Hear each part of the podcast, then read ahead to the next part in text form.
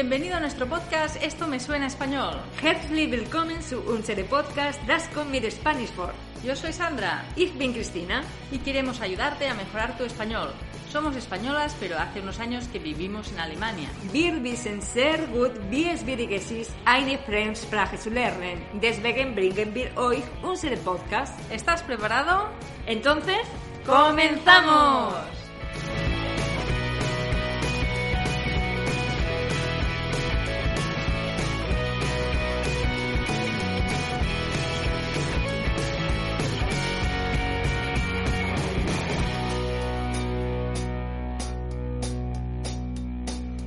Geht's dir, Christina? Hast du noch viel zu tun in der Arbeit oder hast du wieder mehr Zeit für deine Hobbys? Bueno, un poco mejor. Intento sacar el tiempo de donde sea para hacer lo que más me gusta. Wirklich? Und was machst du neben die Arbeit noch gerne? Uf, muchas cosas, pero una de las cosas que más me gusta hacer cuando tengo tiempo es leer un buen libro. Ja, das finde ich auch toll. Da kann man sich so gut entspannen. Sobre todo en los días fríos de invierno, por ejemplo, en Alemania, cuando está todo nevado fuera y coges un buen libro, una mantita y te pasas la tarde leyendo en el sofá. Eso es una maravilla. Mm, ein guten Buch, eine warme Decke, auf die Couch den ganzen Abend lesen. Sí, o en los días de lluvia, que aquí en Alemania no son pocos. Ich freue mich schon auf den Winter und die Regentage. Lo importante es que tiene que ser un buen libro, de esos que te enganchan, que no puedes dejar de leer, que estás deseando llegar a casa para retomarlo, que no quieres que se termine y que cuando se termina parece que te falta un trozo de vida. Das geht mir auch so. Wenn du ein gutes Buch in die Hand hast, du bist so in die Geschichte drin, dass du willst gar nicht, dass es zu Ende geht. Y lo mejor es tener tiempo para poder leer sin prisa y disfrutarlo al máximo, sin nada ni nadie que interrumpa ese momento. Ja, genau. Einfach du, das Buch und einen kalten Wintertag. Así es. Na gut, es gibt Leute, die lesen auch gern am Strand. Deja, deja. Yo en la playa con ese calor, la arena y tanta gente no me puedo concentrar. no. Liest du eigentlich gerne Bücher oder E-Bücher? Pues hasta ahora leía muchos libros en papel, pero desde que me mudé a Alemania poco leo. Suelo comprar libros por internet ya que aquí me es muy difícil encontrar libros en español, así que me he acostumbrado a leer libros electrónicos. Ja, das finde ich persönlich auch besser. Besonders wenn man viel unterwegs ist. Dann nimmt das nicht so viel Platz weg im Koffer oder in die Tasche und man hat alle Bücher, die man braucht. Hoy vamos a hablar de literatura española. Os hablaremos de libros de autores españoles que nos han gustado o que son muy conocidos en España.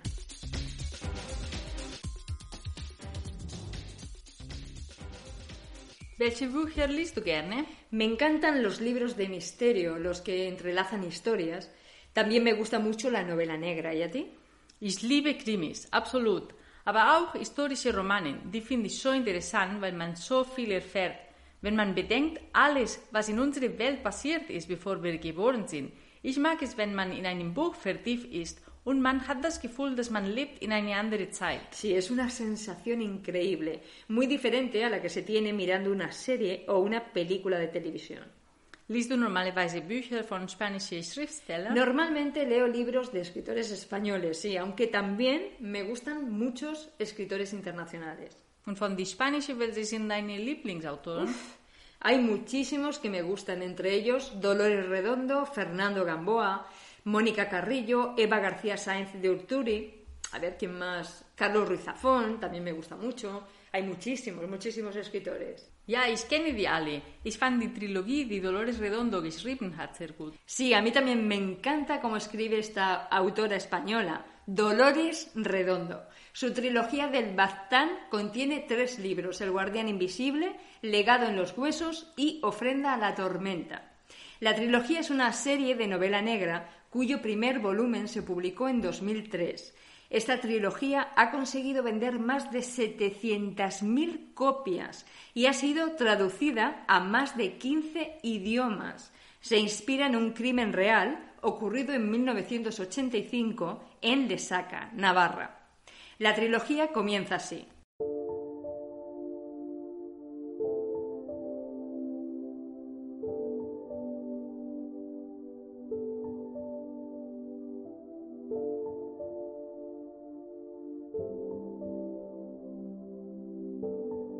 Ainhoa Elizasu fue la segunda víctima del Basajaun, aunque entonces la prensa todavía no la llamaba así. Fue un poco más tarde cuando trascendió que alrededor de los cadáveres aparecía pelos de animal, restos de piel y rastros dudosamente humanos, unidos a una especie de fúnebre ceremonia de purificación.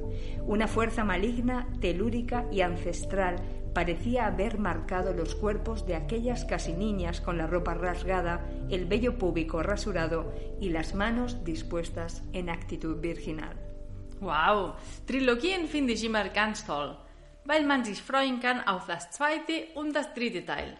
Natürlich, wenn dir das erste Buch gut gefallen hat. Sí, es una trilogía que engancha desde el principio. El productor alemán Peter Nadermann adquirió los derechos para adaptarla al cine. En 2017 se estrenó la película El Guardián Invisible, primer libro de dicha trilogía, y en el año 2019 el segundo, Legado en los Huesos. Leider fand ich die Filme gar nicht so toll.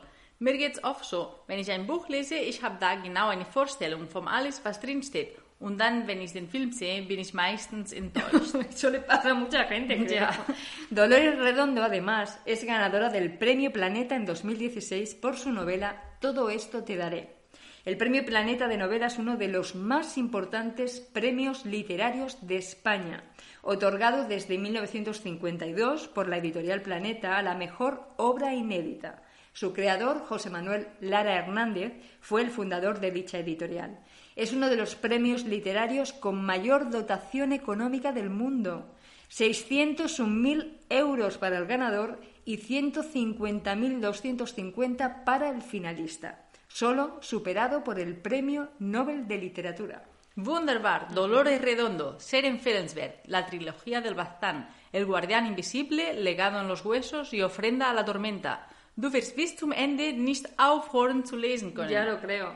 Como tampoco podrás dejar de hacerlo con otra trilogía de novela negra, de otra escritora española, también del norte de España, Eva García Sáenz de Urturi. Su título, La ciudad blanca. Ja, genau, diese Trilogie wurde auch verfilmt. Correcto. El secreto de la ciudad blanca es la primera novela que compone esta trilogía. Este primer volumen se mueve entre la mitología y las leyendas de Álava, la arqueología, los secretos de familia y la psicología criminal. Los errores del pasado pueden afectar e influir mucho en el presente. El segundo y el tercer volumen se titulan Los ritos del agua y los señores del tiempo. Un fragmento del silencio de la ciudad blanca dice así.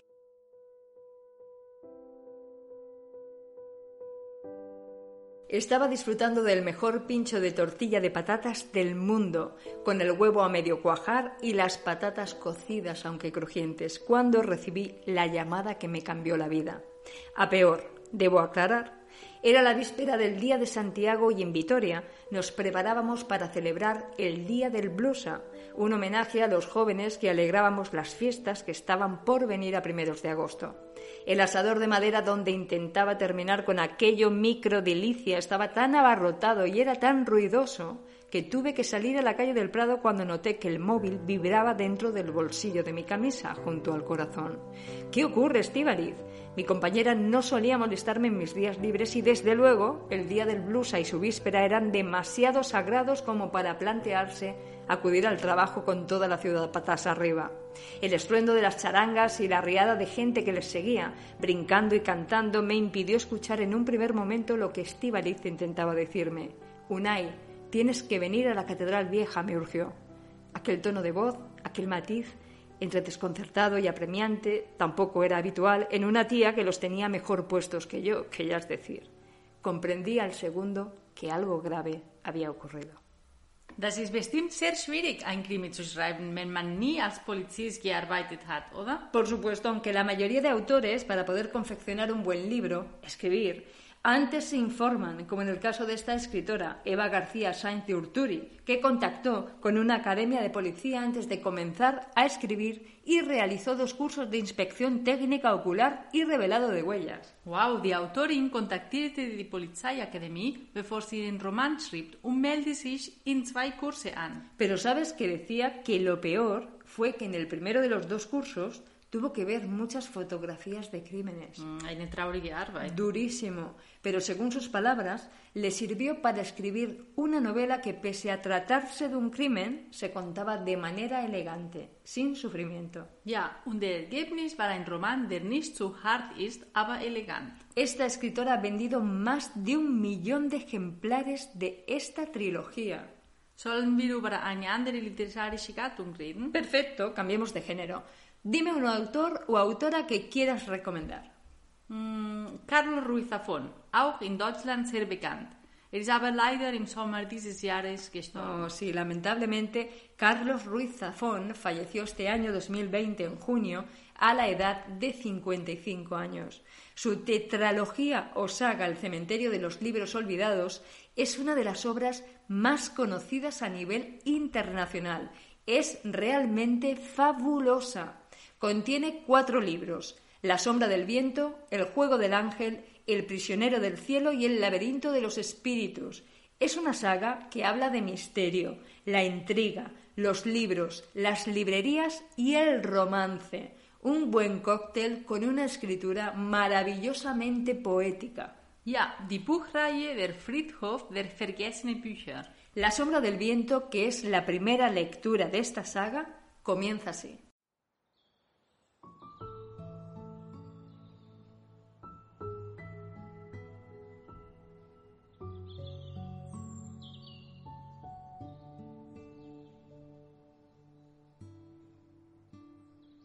Todavía recuerdo aquel amanecer en que mi padre me llevó por primera vez a visitar el cementerio de los libros olvidados.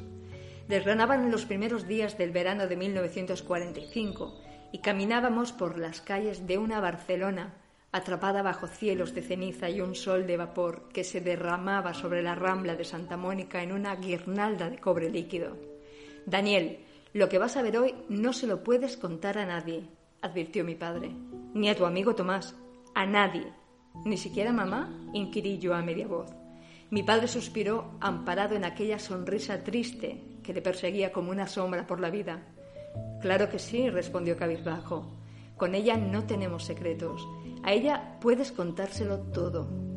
Poco después de la guerra civil, un brote de cólera se había llevado a mi madre. La enterramos en Montjuic el día de mi cuarto cumpleaños. Solo recuerdo que llovió todo el día y toda la noche y que cuando le pregunté a mi padre si el cielo lloraba, le faltó la voz para responderme. Seis años después, la ausencia de mi madre era para mí todavía un espejismo, un silencio a gritos que aún no había aprendido a callar con palabras. Mi padre y yo vivíamos en un pequeño piso de la calle Santa Ana, junto a la plaza de la iglesia.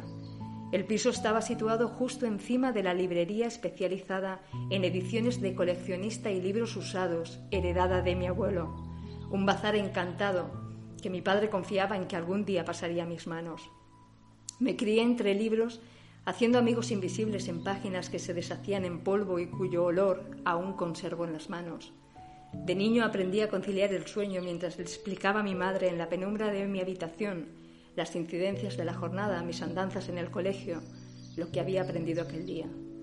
No podía oír su voz o sentir su tacto, pero su luz y su calor ardían en cada rincón de aquella casa y yo, con la fe de los que todavía pueden contar sus años con los dedos de las manos, creía que si cerraba los ojos y le hablaba, ella podría oírme desde donde estuviese.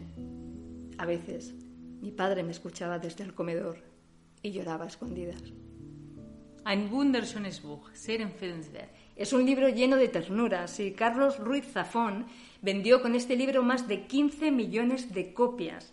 Es un superventas y ha sido traducido a más de 36 idiomas. Con ella ganó muchísimos galardones. Esta obra fue seleccionada en el año 2007 en una lista confeccionada por 81 escritores y críticos españoles y latinoamericanos de entre los 100 mejores libros en lengua española de los últimos 25 años. Der Schatten des Windes ist ein Bestseller mit mehr als 15 Millionen Exemplaren, die in mehr als 36 Sprachen übersetzt und 2007 zu einem der 100 besten Bücher auf spanische Sprache der letzten 25 Jahre gewählt wurde. ¿Nos vamos de aventura? Ja, wir lassen uns auf ein Abenteuer ein. Mit wem? Nos vamos a vivir una aventura de la mano de Fernando Gamboa. Su libro La última cripta es un relato trepidante en el que plantea un descubrimiento de América por parte de los templarios y previo al descubrimiento de Cristóbal Colón. Wow, wie interessant. Mhm. Die letzte Krypta schlägt eine Entdeckung Amerikas durch die Tempelritter und vor die Entdeckung durch Columbus vor. Exacto. Un fragmento del libro de Gamboa dice así. El ancla se había enganchado en una argolla de hierro oxidado. Tardé unos segundos en asimilar lo que estaba viendo, pero no me cupo duda de que me encontraba ante una pieza construida por la mano del hombre, que a juzgar por la gruesa envoltura de coral que lo cubría, llevaba ahí abajo mucho tiempo. A lo mejor, incluso, pensé, resulta ser algo valioso. Y de repente caí en la cuenta de que me hallaba a nueve metros de profundidad, que el oxígeno se me acababa y que el ancla aún se aferraba tozudamente al arrecife. Comprobé de nuevo la provisión de aire esbozando una mueca al descubrir la aguja del manómetro señalando los números rojos. Tenía que hacer algo y deprisa. Si subía a la superficie sin haber soltado el ancla, me ganaría una bronca de Jack y seguidamente bajaría este en persona descubriendo de paso la misteriosa argolla de hierro. Pero, aunque con gran esfuerzo, consiguiera liberarla supondría tener que volver otro día a investigar, viéndome obligado a explicar lo que me traía entre manos para que mi jefe me trajera en el barco. Miré la argolla, el ancla, el cabo y finalmente el cuchillo que llevaba en la mano derecha. De este libro ya se han vendido más de 150.000 copias esta fue su primera novela, después de que Fernando Gamboa se dedicara buena parte de su vida adulta a recorrer África y Latinoamérica y a desempeñar trabajos tan dispares como submarinista, jugador de póker o guía de viajes. Ein Abenteuerbuch aus der ein großen Abenteurers. Mehr als 150.000 Exemplare dieses Buches wurden bereits verkauft. Dieses war sein erstes Roman, nachdem er einen Großteil seines Erwachsenenlebens damit verbracht hat, durch Afrika und Lateinamerika zu reisen und unterschiedliche Jobs als Taucher, Pokerspieler oder Reiseleiter ausgeübt hat. Por último, el libro de la escritora Mónica Carrillo, Olvidé decirte quiero, una historia de amor que parte de un hecho triste y es un libro para reflexionar sobre la vida, para darnos cuenta de que hay que vivirla plenamente dejando a un lado lo que nos hace infelices. Unzufrieden. Este libro para reflexionar comienza así.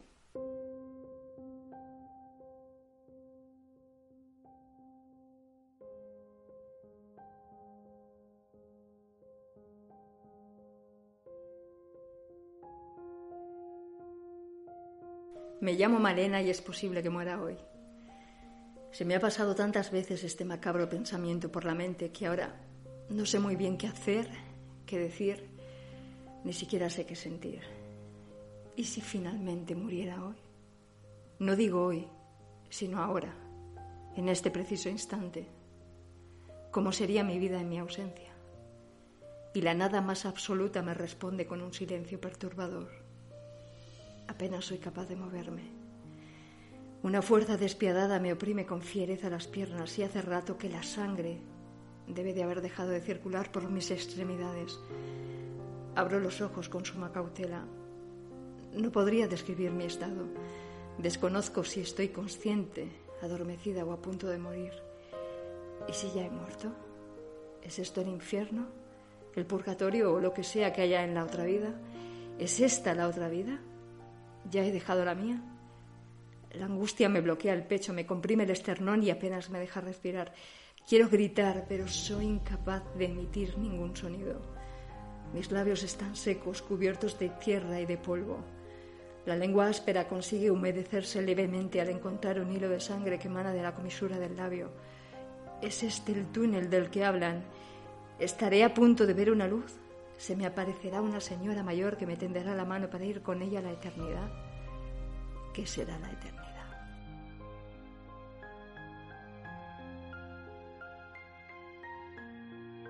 Wie schlimm. Gedanken von einer Frau, die gerade einen Verkehrsunfall gehabt hat. Einen Roman, der über das Leben nachdenkt. Über das, was uns unglücklich macht. Über das, was wir beiseite legen mussten, um das Leben vollständig leben zu können. Sí, muy recomendable esta bonita novela que, aunque parte de una situación dolorosa, como lo es un accidente de tráfico, nos deja una buena moraleja. Vive y sé feliz.